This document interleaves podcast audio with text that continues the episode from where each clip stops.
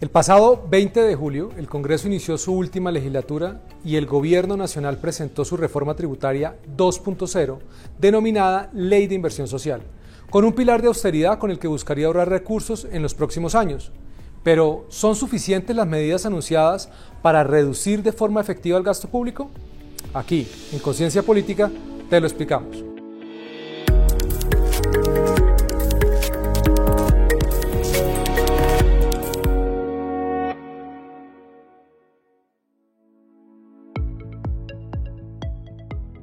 Este proyecto de ley presentado por el Ministerio de Hacienda y Crédito Público se compone de cuatro módulos que definen el recaudo y la destinación de los recursos en los próximos años. Primero, inversión social para la reactivación económica. Segundo, austeridad en el gasto público. Tercero, formalización tributaria. Y cuarto, carga tributaria. Pero hablemos de austeridad. Se destaca que en el proyecto la primera línea de financiación debe ser la eficiencia del gasto del Estado y las medidas anti-evasión fiscal. En concreto, las medidas de austeridad consistirían en, primero, limitar el crecimiento de la burocracia, segundo, restringir los cambios en la planta de personal y congelar las vacantes, tercero, limitar los gastos en bienes y servicios, Cuarto, llegar a un 50% del ahorro en gasto de viáticos, papelería, publicidad, vehículos y otros en 10 años. Quinto, controlar los costos de arrendamiento, promoviendo el teletrabajo y los eventos virtuales. Sexto, racionalizando los esquemas de seguridad. Y séptimo, controlando los contratos de prestación de servicios, salvo aquellos que sean esenciales para el funcionamiento de las entidades públicas. Se espera que el Estado ahorre alrededor de 1,9 billones de pesos anuales. Sin embargo, el enorme tamaño del Estado colombiano impone un reto, tanto en austeridad como en eficiencia del gasto público. Tenemos un Estado costoso. Según cifras del Ministerio de Hacienda, el dinero destinado a los gastos de funcionamiento dentro del presupuesto general de la Nación han aumentado más de 700% desde el año 2000, cuando el monto destinado era de 26 billones, mientras que el año pasado la cifra alcanzó 211 billones de pesos. De hecho, este aumento se aceleró entre el año 2000 y el año 2018.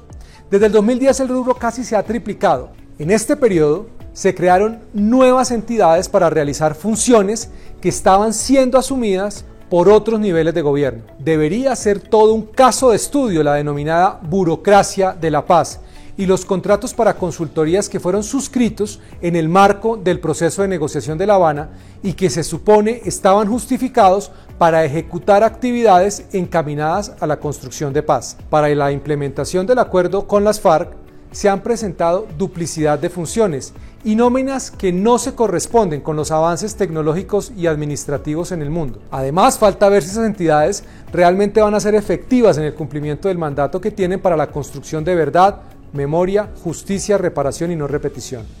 Por otra parte, es necesario poner bajo la lupa el uso de los dineros públicos destinados a los procesos electorales. En Colombia opera la ley de garantías, que prohíbe a gobernadores, alcaldes y directores de entidades estatales del orden municipal, departamental y distrital celebrar contratos para ejecutar recursos públicos durante los cuatro meses anteriores a cualquier elección.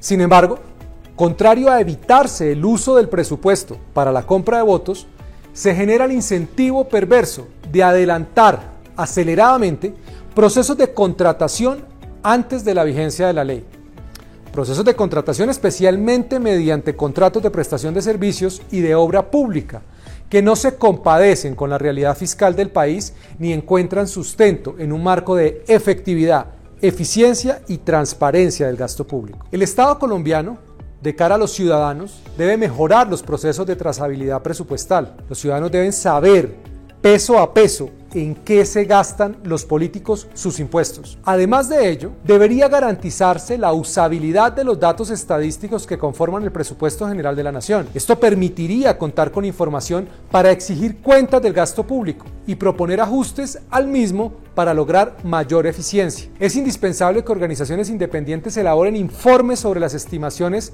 de costos de las nuevas propuestas de políticas y leyes que se tramitan en el Congreso.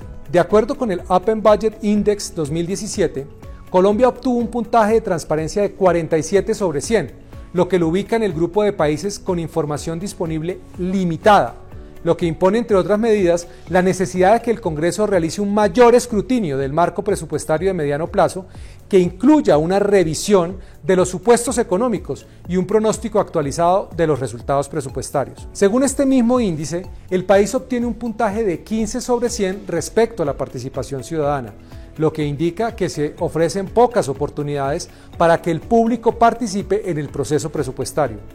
En la categoría de fiscalización presupuestaria por parte del Congreso, el puntaje es de 40 sobre 100, lo que evidencia una supervisión débil durante la etapa de implementación del ciclo presupuestario.